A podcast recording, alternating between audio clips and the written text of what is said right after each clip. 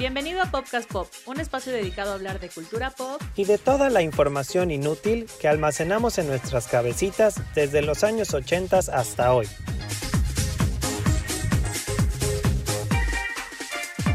Close your eyes and I'll kiss you. Tomorrow I'll miss you. And remember, I'll always be true. And then while I'm away, I'll write home every day. And I'll send all my loving to you. I'll pretend that I'm kissing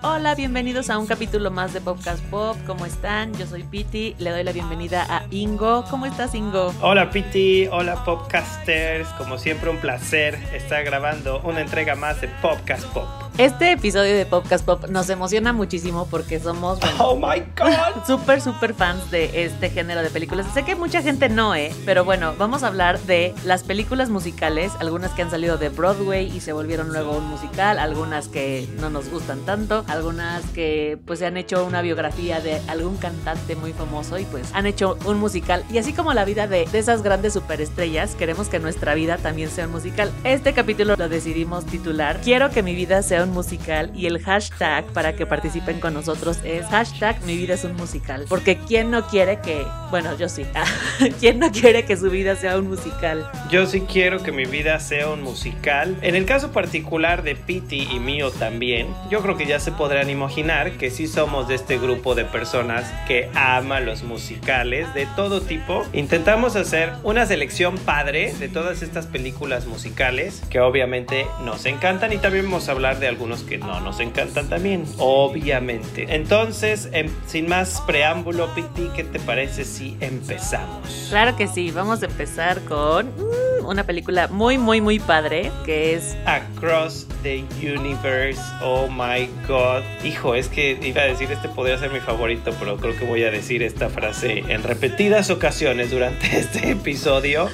Pero bueno, Across the Universe es una película musical del año 2007. Todas las canciones son de los Beatles. Entonces fue una idea controversial cuando salió, porque es como, pues ya saben, los fans de los Beatles creo que son de hueso colorado y son como súper extremos. Entonces estaba como esta controversia de decir, voy a ver qué porque han intentado hacer cosas con los Beatles y a veces no resulta tan bueno. Y en mi opinión, porque creo que también es una de estas películas que aman o odian, eh, yo amo Across the Universe, amo que los personajes y que los protagonistas sean Lucy como Lucy in the Sky with Diamonds y que sea Jude como Hey Jude.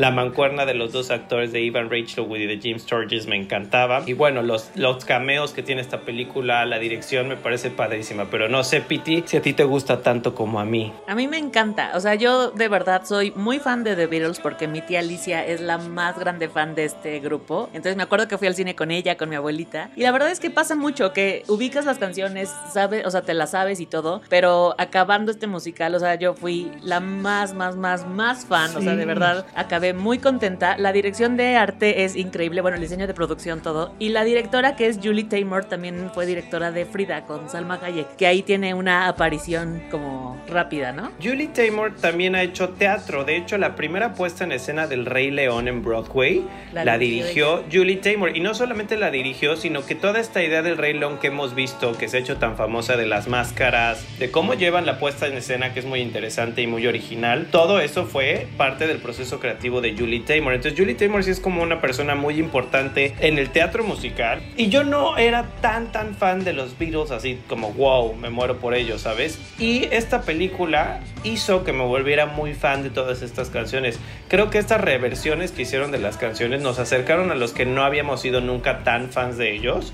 Y nos, bueno, a mí me pasó que me volví muy fan ahora sí de los Beatles gracias a esta película. O sea, sí fue así como, fue la primera vez que compré un disco de los Beatles después de ver esta película porque fue como, wow, o sea, sí quiero saberme todas las canciones. lo supieron llevar muy bien y adaptarlos muy bien. O sea, y la- las canciones a la película, todo. Bueno, salió muy bien todo. Amamos Across the Universe. La película que sigue es una película que no tuvo mucha promoción, pero bueno, a mí me llegó así como de boca en boca, ¿sabes? Como que dice, ay, ¿no has Sí. visto esta película? Vela a ver, vela a ver. Se llama Sing Street o en español, Este es tu momento, del año 2000. De verdad se llama Este es tu momento. Sí, es- este es tu momento, 2019. Este es tu momento, Piti. Cualquier película se podría llamar Este es tu momento. Creo que sí. Pero bueno. es la historia de un grupo de amigos irlandeses que en los años 80, bueno, uno de ellos se enamora de una chica que es Lucy Boyton. Y bueno, para conquistarla hace un grupo musical, hace videos musicales para que esta chica sea la, la modelo que participe en sus videos. Y pues para mí fue una muy buena sorpresa. Es estas Sí. películas que dicen, bueno, me la han recomendado y recomendado y la voy a ir a ver. Pero luego pasa mucho que es como, ay, bueno, no era la película, pero esta sí, o sea, a mí me encantó. Tiene música de Duran Duran, de The Police, de The Cure, que yo amo The Cure muchísimo. Y es de este director John Carney, que también es el director de Begin Again con Mark Ruffalo. Ah, está padrísima también. O sea, como que te deja así un sentimiento de, ay, la vida es súper bonita, no sé qué, la verdad. Esta película tiene el mismo sentimiento, ¿no? Justo, yo concuerdo contigo que Sing Street fue una sorpresa refrescante. Ay, ay, yo bien señora, obviamente. una refrescante sorpresa, podcasters. No, pero sí, o sea, como que no esperabas mucho y de hecho creo que eso fue lo que la hizo grande, porque creo que se volvió después una película un poco de nicho, hasta de culto un poco, Sí. eh, porque como dices, no tuvo un gran éxito comercial, o sea, en los cines, de hecho yo no la vi en el cine, la vi ya después en, en streaming creo, y lo mismo me pasó, me encantó, te deja un feeling súper bonito. Me encanta el casting, o sea, el chavito, el protagonista, la, la chava que dices que es la modelo. He tenido oportunidad de ver como series irlandesas o películas irlandesas de este tipo y me gusta mucho ese mood, no sé, o sea, como que tienen una manera muy peculiar de su humor, que es medio negro, pero es muy gracioso y muy eh, esporádico, ¿no? Eh, y me gusta. Es padrísimo. ¿Sabes como que, que se parece un poco a ese humor? El de- la serie Derry Girls, Exacto. la de Netflix. A mí es increíble. Vean esa serie, por favor, porque de verdad es lo Es máximo. lo máximo, la amamos Pete y yo. Se parece mucho a Sing Street. Y un acierto que tuvo Pete, creo yo, Sing Street, es eh, esta música que utilizó, ¿no? Este estilo como punk, de estas Sí. bandas tan icónicas que como que no te imaginabas en un musical, ¿no? Así como que el musical siempre es muy fresa, muy pop, entonces no te imaginabas que podías poner... Bueno, que esta luego, estas bandas tenían un look muy aquí heavy, pero la verdad es que también las canciones eran, bueno, Sí, súper Pues muy- románticas Mon- y fresas. Exacto. Pero estuvo padre porque como que a ese grupo de personas que nos gustan esas bandas y tenemos esta nostalgia, pues nos vino padrísimo este musical, que creo que es lo padre que ha pasado últimamente con las películas musicales, como que siento que hace años estaban muy enfocadas a un tipo de música en particular y creo que por eso la gente empezó a odiarlos tanto, ¿no? Porque era así como, ah, es musical. Y siento que últimamente, en los últimos años, hemos tenido como musicales de todo tipo de música y eso lo hace bien padre. Sí, no, vean esta película si no la han visto. Es muy, muy, muy bonita. La que sigue, si no han visto esta película, hijo, bueno, la primera vez que la vi creo que iba en la prepa, fue el primer contacto que tuve con este director danés que se llama Lars von Trier, que he tenido yo un romance ahí con Lars von Trier entre el odio y el amor, porque lo odio, lo amo, lo reodio y lo vuelvo a amar. Y bueno, mi primer contacto fue en una película del año 2000, donde la protagonista es esta cantante islandesa Björk, que se llama Dancer in the Dark. Es un musical, bueno, es una película muy peculiar y creo que muy diferente a lo que habíamos visto. Te sorprendió que era Björk en el personaje de Selma, creo que antes que nada. Y luego era un, era un musical pues trágico, ¿no, Pitío? ¿Cómo tú lo sentiste cuando lo viste por primera vez? Híjole, no, yo, yo me quedé en shock. O sea, yo no Ya sabía cómo, cómo sentirme, porque fue de qué, cómo, o sea, lo veías y sabías que se venía una tragedia, pero no Sí. el tamaño de tragedia que se vino. Y no, bueno, si es de estas películas que te, eso, te quedas como, ¿qué onda? Ay, no, no sé. Pero me gustó, en su momento me gustó. Y sabes que es del año 2000, o sea, yo de verdad pensé que la había visto en 1992, No, o sea, es que aparte el estilo de la película, porque claro, siempre relacionamos los musicales con alegría, con baile, con wow, qué padre, ¿no? Y este musical es todo lo contrario, o sea, es como que no manches, le está pasando lo peor de la vida a esta mujer, tiene una vida súper trágica, cuando piensas que ya no le puede pasar algo peor, le pasa, ¿no? Ay, Pero sí. bueno, de verdad, Popcasters, si no la han visto, o sea, sí, prepárense, es choqueante, es un final que no sabes qué está pasando y dices, no, no, no puede Sí, no, ser. es insuperable. Y, sí, es insuperable. y creo que es interesante, sobre todo, pues, Bjork, nadie esperaba que Bjork iba a hacer una película musical y la hizo y luego fue con este director tan peculiar. Creo que vale mucho la pena si no la han visto. Sí, véanla, es muy recomendable. Y bueno, pasando a nuestra siguiente sección, vamos a hablar de estas biopics, que son pues historias de gente, bueno, en este caso de superestrellas, les decidieron hacer una película y una película musical. O sea, que de estas personas, su vida sí es un musical, ¿no? Literalmente. Literal.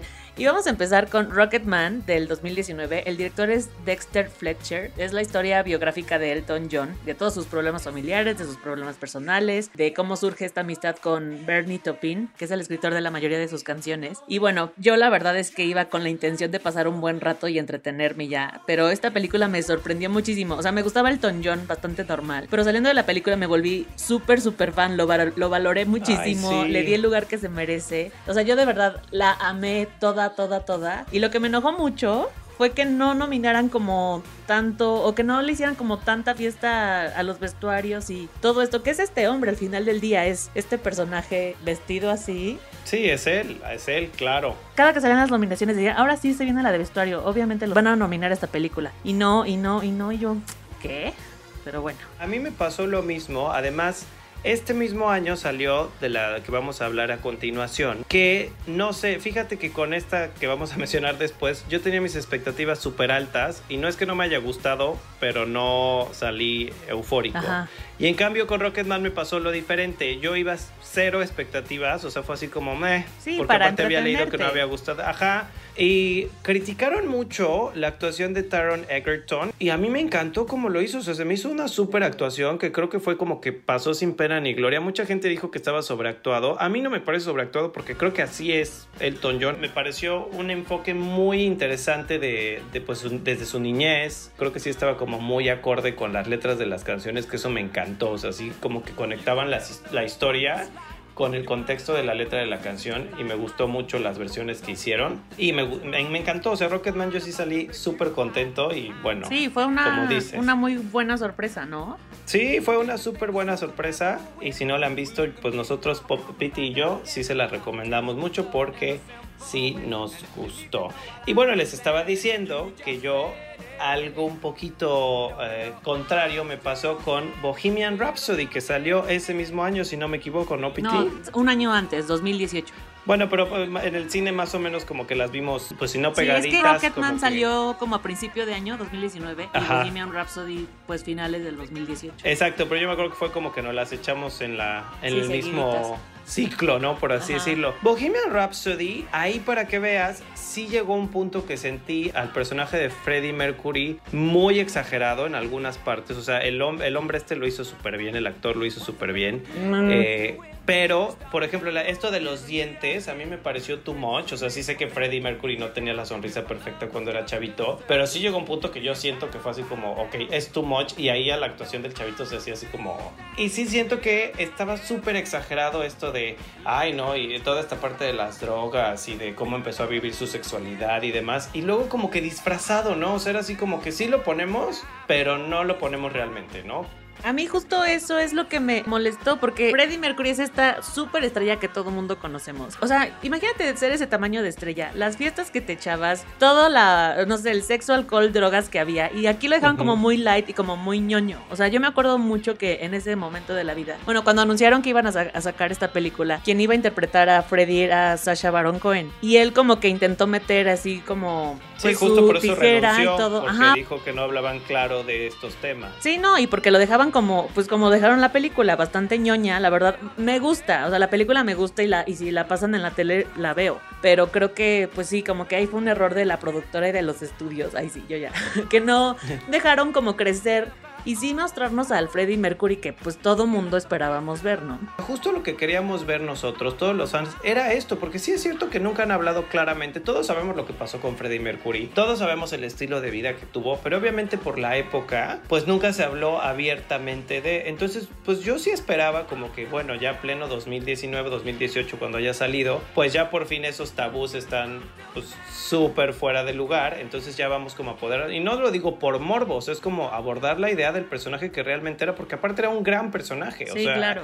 No es como que digas, y nadie se avergüenza de lo que era Freddie Mercury, creo yo, y por eso hoy por hoy sigue siendo uno de los más grandes ídolos de la historia de la música. Obviamente la música influye muchísimo porque todos amamos las canciones de Queen, entonces eso no nunca iba a ser un, un less en esta película, ¿no? Entonces, pues no es mala, no estoy diciendo que sea mala, pero sí no superó mis expectativas. No, bueno, y tuvo bastantes problemas. O sea, el director es Brian Singer, pero el que terminó la chamba es Dexter Fletcher, que es el director de Rocketman. O sea, porque hubo demasiados problemas de guion, de producción, de esto sí, esto no. O sea, creo que los fans, fans de Queen, un saludo a Jessica que me está escuchando en Barcelona, sí estaba como esta va a ser la película, todo va a ser increíble. Sí. Y pues sí, también, o sea, le gustó, pero me contó que fue así como, mm, tenían varios errores también, no sé, como que no, no llenó al 100 como toda la, la ilusión que tenías de ver esta película. No, y esto, si vas a tocar los temas, tócalos bien, o sea, porque sí me sentí en serio como que estábamos viendo una película noventera que hay medio, te doy la- una probadita. ñoña, bueno, vamos a- a decir como que sí era gay, pero no podemos decir que Freddie Mercury era gay, ¿sabes? Entonces, Sí, como que la parte más padre es cuando componen los temas. Creo que con la, con la banda y todo eso, cómo ves el crecimiento de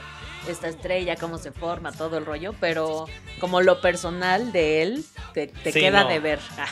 bueno, y la escena obviamente icónica del gran concierto al final, esa sí me Sí. puso la piel chinita porque creo Ah, que sí, todas... no, a mí me sacó lágrima sí, y todo. o sea, yo estaba emocionado, pero era em, em, lágrima padre, o sea, porque Sí. si es como que estabas viendo en pantalla grande con gran sonido y todo, pues algo que nosotros nunca pudimos soñar con ver, ¿no? Porque pues ya Sí, no nos claro. tocó, entonces sí fue así como, wow, o sea, yo sí me sentí que estaba ahí en ese concierto aplaudiendo y, y- y cantando con él. Y luego vamos a pasar a nuestra categoría de los- las películas que han salido de los musicales que se han hecho en Broadway. Y vamos a empezar con...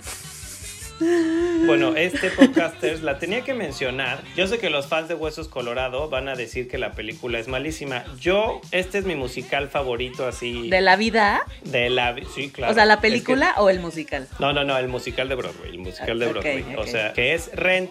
Rent, sí les quiero decir, es, o sea, no hay musical mejor en mi opinión y en mi vida. No hablo solamente de las canciones, sino es un musical que a mí particularmente sí me cambió la vida en muchos sentidos. O sea, sí fue como las letras, todo, y hasta la fecha siempre lo digo y hasta lo tuiteo alguna vez al año, que siempre, en algún momento del año, siempre, siempre, siempre regreso a Rent y a sus canciones. Entonces sale la película, yo tenía años de ser fan de Rent, me sabía toda la historia, la, cómo lo compusieron, los cantantes que habían pasado por ahí, por Broadway, etcétera, pero yo nunca la había ido a ver porque te estoy hablando que yo tenía, no sé si 14 años cuando me volví fan de Rent. Entonces, cuando hicieron esta película que salió en 2005, pues a mí sí me gustó mucho porque fue pues como este sueño de haber visto Rent toda, todos estos años que yo no había podido llevar a cabo, ¿no? Entonces, para mí, ver la película de Rent fue como el primer contacto que tuve. Ya después sí tuve la oportunidad de, de ver la obra dos veces y sí es muy diferente la experiencia, pero creo que eh, la película sí es como tu primer contacto con el musical, sí vale mucho la pena. ¿Tú la viste, Piti, o no? Yo vi la película, pero como que creo que no, o sea, como que el, el musical en Broadway ha de ser 200 veces mejor que esto. Y también es esta película del 2005, que parece que es película del Sí, 95. sí, o Rent sea, es del 2005. sí, sí, pero exacto. como que parece una película Pero de... esta no siento que se vea tan vieja como Dancer in the Dark, por ejemplo. Bueno, ya tiene mucho que no veo Rente. Puede ser que sí.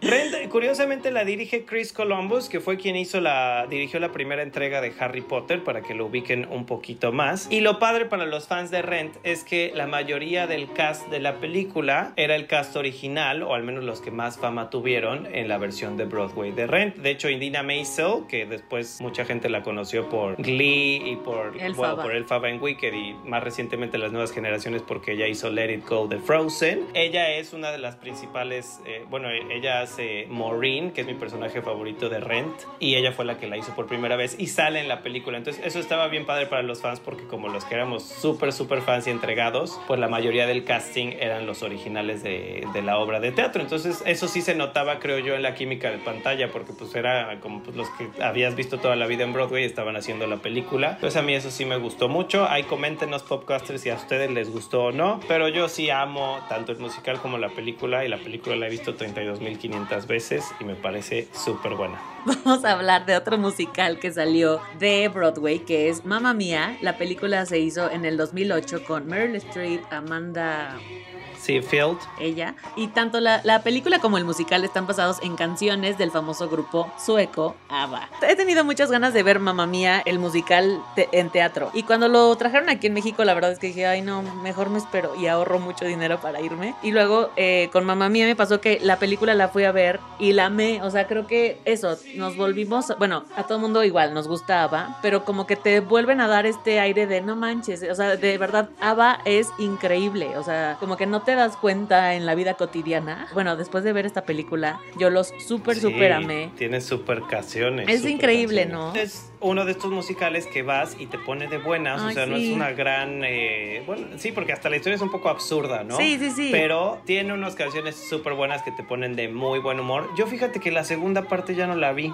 No, bueno, qué bueno que no la viste. Yo sí la vi. Eso dijeron que no, no estaba tan buena, entonces ya no me atreví, no quise quitarme la buena sorpresa de la primera. Pero sí, mamá mía es padrísima. Yo, o sea, hubo un momento en el que estaba viendo esta serie de, de Versace. Hay un capítulo que me dio muchísimo miedo, te lo juro. O sea, yo estaba así como, no, no puede ser. Pues me puse mamá mía para quitarme el miedo, porque justo es estas películas que te pone Mamá tan mía de te buena. pone de buena, sí. Y te saca del susto, es como, ay, qué bueno, la vida es, Claro. la vida es bien padre. La vida es Dancing Queen y Super Trooper. Y tienen bien padre como casting, o sea, eh, como que supieron escoger bien a los actores para, para hacer la película. Sí, ¿no? está bien padre, son actores y actrices icónicas. Bueno, y hasta los chavitos Dominic Cooper y Amanda creo que lo hicieron muy bien los dos y hacen una mancuerna muy buena. Ay, Pero sí. sí. mamá mía, sí, siempre nos pondrá de, buenas. Bueno, y la última en, en nuestra lista de Broadway, yo la quise mencionar, es Hairspray. Hairspray es una película que primero hizo John Waters, que de hecho después se volvió musical en Broadway gracias a esta película que fue muy controversial. A mí el musical me gusta mucho, es en los 60s, entonces como muy de rock and roll. Y luego más adelante en 2007 hicieron la versión Michelle Pfeiffer, John Travolta, Zac Efron y hasta Christopher Walken salía ahí. Eh, John Travolta salía de la mamá, de hecho. Esa yo estaba en Nueva York trabajando en un campamento y nos llevaron de sorpresa a la protagonista de Hairspray, a la Nikki Blonsky, que ya les pondré en mis historias una foto para que la vean. Y no sé, como que eso obviamente me marcó mucho y me hizo que me gustara 10 veces más el musical porque fue como un contacto real. Aparte fue cuando estrenaron la película, o sea, no fue como que tres años después cuando ya nadie se acuerda de ella. Hasta fuimos en excursión a verla con los niños del campamento y a la semana siguiente nos las trajeron de sorpresa. Estuvo como bien, bien cool. Y me gusta, las canciones me gustan mucho, es muy colorido, es como muy alegre también. De hecho, ahora va a salir eh, pronto en Netflix Prom, que me recuerda un poquito al estilo de Hairspray. No sé mucho de qué va Prom, Ay, sí, pero queremos verla y se me hace como un poco ese estilo. Entonces, por eso quise mencionar Hairspray. A mí me dio curiosidad. Bueno, es el director de Rock of Ages, que un poco tiene ahí que ver. A Walk to Remember, tu película favorita. Ah, mira, no lo sabía. Y Wedding Planner con J-Lo. ¿te Ah, pues hace comedia Sí, muy buena. no, ya quiero ser su amiga. Ay. Eso, mire. Bueno, ahora para nuestras menciones rápidas quisimos cambiar un poco la dinámica, porque hay demasiados musicales de los que queremos hablar, pero no tenemos tantísimo tiempo. Entonces vamos a decir el título del musical y vamos a decir lo amo, lo odio o sin comentarios. ¿Te parece, Piti? Va, va, va. Ok, Me gusta esta entonces dinámica. empieza tú. ¿Cuál sería tu primera opción? Los Miserables, la de Anne Haraway. Ah, ok. Ay, qué complicado, podcasters. Eh, la modio. Ajá, yo también. Justo estoy en ese punto, como que mm, me- me- en el momento en el que la vi me gustó, pero creo que si la veo en la tele le cambio. Perfecto. Yo seguiría con Grease. La amo, pero la vi apenas y creo que no superó el paso del tiempo. O sea, como Justo, que- yo iba a decir Sí, ¿no? la amé.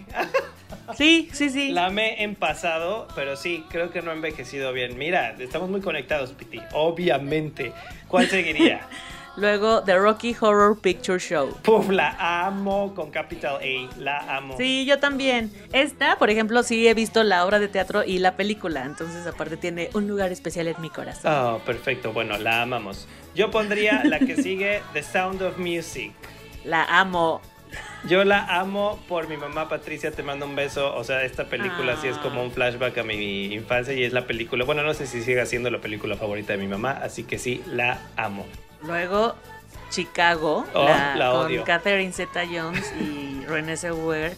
Yo también la odio y lo único que amo es a Queen Latifah Big cantando Mama. If You're Good Sí. to Mama, Mama is Mama's good to you. good to you. Es lo único. Sí, yo Chicago, de verdad, no sé por qué nunca, nunca he podido con Chicago, ¿eh? pero bueno. No yo- sé por qué ganó un Oscar, fin, ¿no? Es como... ¿eh? Estaba muy bien hecha, Ay, no. pero... mm, Aburrida. sí. Ok, yo seguiría con Cats.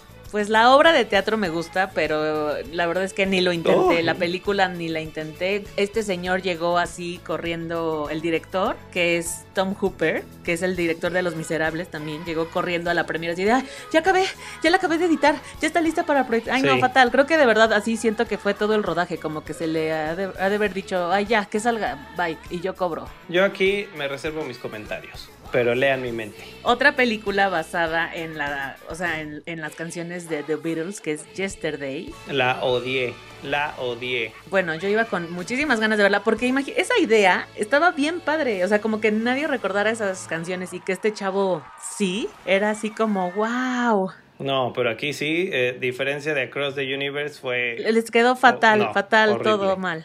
Fatal, todo mal, exacto, la odio. Y bueno, mi última sería Singing in the Rain. Ay, la amo, la amo, la amo mucho, mucho, mucho, mucho, mucho. Nah, yo diría, it's okay. Ok, bueno. Y ahora vamos a pasar a nuestras tres últimas, que son nuestras tres favoritas. Ahora sí me va a dar la lloradera. No, no llores. Bueno, vamos a empezar con nuestras últimas tres musicales favoritos de Ingo y míos. Bueno, como por varias cosas, porque la- lo- las hemos visto juntos, nos han gustado muchísimo, las vemos una y otra vez. Y Porque son los mejores musicales del Ay, mundo sí. mundial y punto. Ah.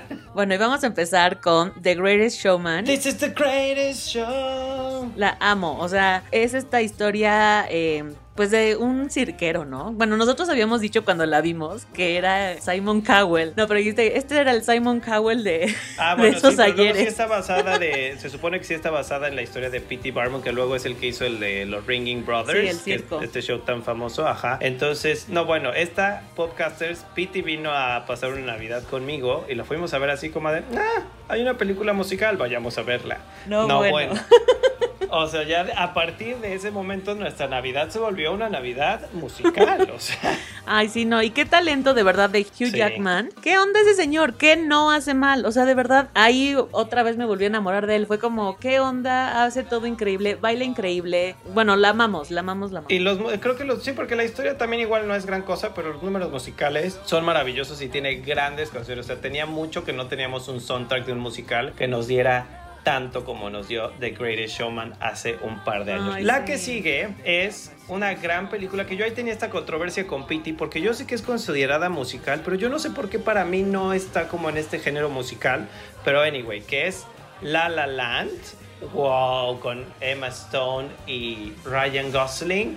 Y es, bueno, otra de las películas que creo que tiene uno de los mejores finales del mundo mundial. Ay, sí, no, yo siempre lloro, o sea, yo de verdad así, no, no, no puedo. Pero aparte, ¿sabes qué? No es este musical como The Greatest Showman o Mamma Mía, que se lo pasan cante y No. cante y cante. O sea, como que tiene otro tipo de ser musical, pero bien padre. Bueno, a mí todo me gusta de esta película. Es que son como números Sí. de- o, o escenas de la película que sí tienen como elementos de una película musical, pero no siento yo que sea como, eh, exacto, como un musical común y corriente. E insisto, el final es... Uf, Sí, la historia, Sí. ¿no? Y de todo. Todos hemos estado ahí, todos nos hemos sentido así. Y también cómo se ve Los Ángeles. Bueno, así como súper, súper bonita. No sé, como la ciudad, hacerla ver como esta ciudad que es así, donde se hacen todas las películas del mundo. No sé, todo fue padrísimo. no te están diciendo como pintándotelo todo color de rosa. A la vez sí, pero cuando, cuando sí está padre y si no también. Y me encanta esta película. Y bueno, obviamente el número uno, Podcasters, No. P.T. O sea, no, no, no, no hay mejor película musical en el mundo. Obviamente. Bueno, eh, su título original es Moulin Rouge y en español Amor en Rojo. ¿Por? Ay, no, por. Pero bueno, esta película es del 2001. Es esta película con Ay, eh. Nicole Kidman y Ewan McGregor. Ay, no, bueno. Yo la verdad es que es de estas películas que no sabía que iba a ver. Y bueno, se volvió en lo máximo. Y ahora que acabe la cuarentena y todo esto, Ingo y yo estamos ahorrando para ir a ver el musical a Broadway, que seguramente les quedó padrísimo. Dicen que está increíble. Mulan Rouge, algo que comentas, Piti, creo que nos pasó a todos los que nos volvimos fans. No esperábamos nada. Ajá, Baz sí. Luhrmann venía de hacer eh, Romeo y Julieta, ¿no? Entonces era así como, ya sabíamos que iba a ser algo ahí como medio raro, pero que iba a estar Ajá. padre. Luego vimos, es un musical con Iwan McGregor y Nicole Kidman. ¿A poco Qué cantan, no? O sea, es como, sí. están de súper de moda, es guapísima, es guapísimo. ¿A poco también cantan? Entonces llega Mulan Rouge con este mix de, o sea, incluía como covers de canciones que no te esperabas esperabas. Tiene algo de David Bowie, tiene a, John, eh, a- a Elton A John, a Nirvana, o sea, es así como a Madonna, ¿no? Y bueno, es una cosa llena de color, los números son maravillosos, los personajes, o sea, Satine es lo máximo, la amamos cuando canta eh, Diamonds Are the Girl's Best Friend con Material Girl. No, o sea, no, yo esto les quiero contar, no me acuerdo si esto ya lo sabes, Piti, pero en estos tiempos, en 2001, yo quise de Navidad que me regalaran un DVD, o sea, un reproductor de DVDs, porque era cuando apenas salían los, Sí, empezaron sí, a salir los DVDs. Y literal, yo solo lo quería porque quería comprar el DVD que ya estaba en Mix Up importado de Moulin Rouge. O sea, era, era por lo único que la quería. Digo, ya después uno que iba a saber que se iba a volver una adicción, ¿no? Pero eh, por eso quería el, el reproductor de DVD porque eh, me dejó esa película. O sea, yo quería verla 35.500 veces y era así como, por favor, necesito. Y hasta me acuerdo mucho que sí me dieron mis papás de Navidad el reproductor de DVD y en el intercambio un tío me compró el... Yo pedí que me dieran el, el DVD, obviamente. Rouge. Y así me acuerdo perfecto, después de la cena de Navidad y todo, ya sabes, a las 2 de la mañana, llegué Sí. a mi casa a poner eh, el Ah, DVD de Moulin Rouge bueno. porque lo tenía que ver. Y bueno, esa Piti y yo creo que sí la vimos juntos muchas, varias veces. Ay, y sí, no. Y vamos a ir a. Nueva York a ver el musical. Eso está decretado. No, yo amo, amo, amo Moulin Rouge así mal. Y bueno, nosotros ya luego hemos hecho nuestras versiones en español y en maya No, de las en- canciones. en- sí, en Maya, aquí en Cancún. Cuando me case, si es que me llego a casar, mi canción de boda va a ser Come What May de Ah. Moulin Rouge, que me parece la canción más hermosa, romántica, cursi también, pero es súper bonita y se me hace que la letra es lo máximo. Entonces, cuando me case, si es que me llego a casar, mi canción de, para bailar va a ser Come What May de Moulin Rouge. Qué fuertes confesiones. Ya sé, Podcaster, esta es muy fuerte, pero sí, nos sale lo cursi. Bueno, si no la han visto, se las recomendamos obviamente. Tiene un montón que no la veo, pero sigue vigente, no es como algo que se haya hecho viejo, ¿no? Es que es así, no creo que ha envejecido mal. O sea, sí, creo que por el colorido y la fotografía que usó Baz Luhrmann, o sea, sí es como muy peculiar. Estos colores, ah, Sí. resalta mucho el rojo, justo los dorados, no sé. Entonces la hace ver un poco surreal. Entonces no, no se ve como viejita, la verdad se ve, se sigue viendo muy bien. Y aparte, en mi opinión, es en la película, yo creo que la que más guapa, hermosa y celestial se ve. Nicole Kidman, o sea, es así como no puede haber una mujer más guapa. De verdad, esta escena en el columpio que se le enfocan, ya sabes, el pelo sale pelirroja y esos ojos azules. No, Sí, no no, inventes. es o sea, sí, como, no, no es real esta mujer, pero sí, sí lo era. Pues bueno, podcasters, nos faltaron algunos más por mencionar que nos han gustado a lo largo de nuestra vida. Ay, sí. Pero bueno, luego hablaremos de más musicales. Y cuéntenos si ustedes son del público que ama los musicales o escuchan la palabra musical y es como, ay, no, qué bloqueo. Porque sí hay, hay mucho público así. Sí, que son haters. Sí, haters del musical. Y les recuerdo el hashtag para que participen con nosotros en Instagram, en Twitter, en Facebook. Es hashtag mi vida es un musical. Y bueno, ¿cuáles son tus redes sociales, Ingo? A mí me pueden encontrar como Ingo Ecobe en Instagram y Twitter. Yo estoy en Instagram como arroba holapiti y en Twitter como arroba pitisize. Y las redes sociales del programa son arroba podcastpop en YouTube, Instagram y Facebook. Y en Twitter estamos como arroba podcastpopmx para que nos sigan por ahí, nos cuenten todo lo que estos musicales les han hecho sentir y recordar a lo largo de su vida también. Pues muchas gracias por acompañarnos. Gracias Ingo por tan bonitos recuerdos. As always. Como siempre, sí. Y bueno, nos escuchamos hasta el próximo martes. Muchas gracias, podcasters. Bye, PT, bye, Popcasters. Y recuerden que la vida es mejor cantando. Chao, chao. Bye.